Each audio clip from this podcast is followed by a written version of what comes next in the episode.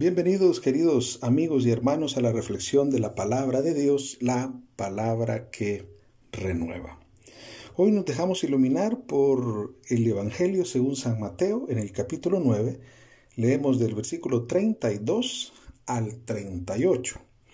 Y lo vamos a hacer en el nombre del Padre, del Hijo, del Espíritu Santo. Amén.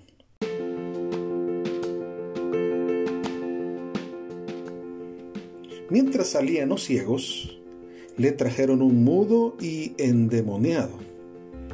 Expulsó al demonio y el mudo comenzó a hablar. La multitud comentaba asombrada, nunca se vio tal cosa en Israel. Pero los fariseos decían, expulsa demonios con el poder del jefe de los demonios. Jesús recorría todas las ciudades y pueblos enseñando en sus sinagogas, proclamando la buena noticia del reino y sanando toda clase de enfermedades y dolencias. Viendo a la multitud, se conmovió por ellos, porque estaban maltratados y abatidos, como ovejas sin pastor. Entonces dijo a los discípulos, la cosecha es abundante, pero los trabajadores son pocos rueguen al dueño de los campos que envíe trabajadores para su cosecha. Palabra del Señor, gloria y honor a ti, Señor Jesús. El énfasis que el evangelista San Mateo pone en los capítulos 8 y 9 son principalmente en narrarnos milagros, que como hemos dicho el día de ayer, los milagros se vuelven una muestra visible del poder de Dios sobre aquellos que quieren oprimir el corazón del hombre, pero también se vuelven una expresión clara como resultado de la fe, de la fe sobre todo, miren, esto es interesante hacerlo notar, que estas expresiones de Jesús tienen que ver con gente que por lo general es la menos privilegiada. Marginados, enfermos, considerados impuros, los que estaban precisamente, vuelvo a repetir la, expresión, los que viven en la marginalidad, es decir, los que no son tomados en cuenta, los que aparentemente son menos importantes, ciudadanos de segunda clase, niños, mujeres, enfermos, endemoniados, cobradores de impuestos, ¿sí? ciudadanos de segunda clase según algunos y sobre todo según los fariseos. Es un mensaje clarísimo de Jesús. Es la opción preferencial de Jesús, el, aquel que está abatido y está maltratado, como lo dice el versículo 36.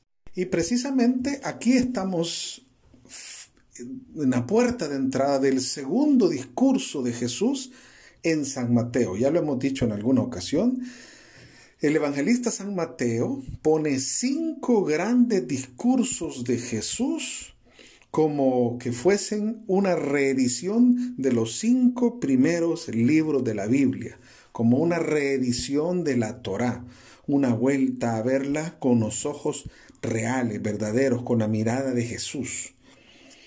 Y exactamente así como empieza o los, empieza el sermón de la montaña, exactamente así comienza este segundo eh, sermón conocido como el sermón misional o el sermón misionero.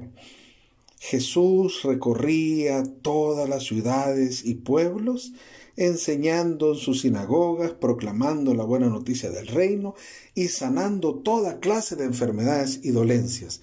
Todo eso lo ha mostrado exactamente. Lo mostró en el Sermón de la Montaña. ¿Qué fue lo que hizo? Proclamar la buena noticia, la llegada del reino. Y después, capítulos 8, 9 y 10, 8 y 9, perdón, a lo que ha hecho es sanar las, toda clase de enfermedades y dolencias. Y termina precisamente con una sanación bien particular. Bueno, dos sanaciones muy particulares, la, que, la cual hoy no le hemos narrado, pero es la sanación de dos ciegos, dos ciegos, les abre los ojos, pero termina sanando a un mudo, un mudo que según esta expresión estaba poseído por un demonio, el demonio lo enmudecía.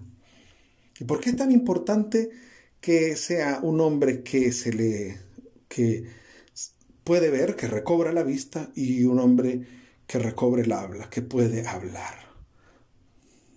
Porque para el paso que viene ahorita, que es la proclamación del reino, ya no solo en Jesús, sino en otros compañeros que le van a seguir, otros a los cuales Él le llama pastores por un lado y le llama trabajadores de la viña por otro, necesitan que puedan ver, que tengan los ojos de Cristo, que puedan tenerlo abierto, que no sean ciegos profesionales como eran los fariseos o, ciegos selectivos como eran los fariseos, sino que puedan ver claramente y además puedan hablar, porque necesitan proclamar la palabra de Dios, necesitan proclamar a Jesucristo, necesitan anunciar la buena nueva para todo el pueblo.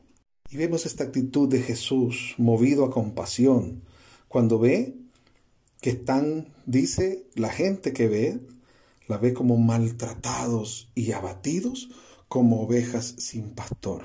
Porque precisamente cuando una oveja no tiene una guía, quien le delimite, quien le cuide, quien le cure las enfermedades, eh, las heridas, quien le alimente, entonces está desnutrida, está perdida, eh, se va de los confines que le corresponden, mm, no tiene eh, quien le cobije, quien le guarde, quien le cuide del frío, etc. Es decir, una persona que no tiene pastor, que no tiene guía, parece así deambulando, parece un zombi viviente.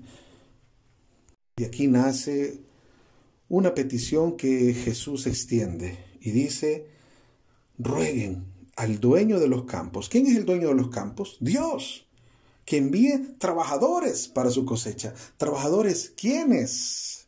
¿Quiénes van a trabajar? ¿Quiénes van a fungir como pastores? Para su cosecha. Miren qué interesante. Hoy en la mañana escuchaba yo una reflexión de este mismo evangelio, donde el sacerdote pedía, oren para que hayan más sacerdotes.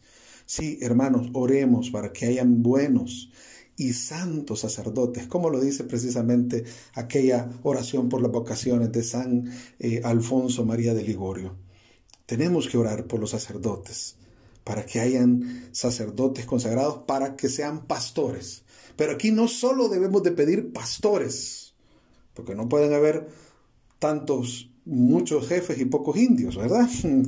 Sino que también necesitamos pedir trabajadores para la mies ¿Y quiénes van a ser los trabajadores para la mies? Hermanos, ahí no es ineludible. Ahí ya no vuelvas a ver para otro lado. Ahí la responsabilidad no es para los sacerdotes, es para ti y es para mí.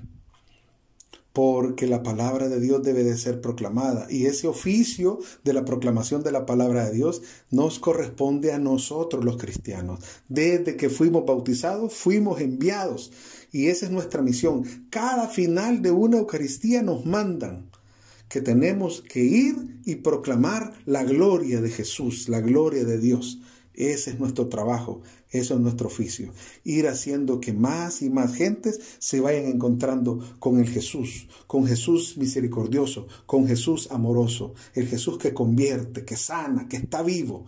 Ese es nuestro deber y esa es mi invitación ahora, querido hermano. Dios te bendiga, Dios te guarde en este día martes y recuerda que la palabra de Dios es palabra que renueva.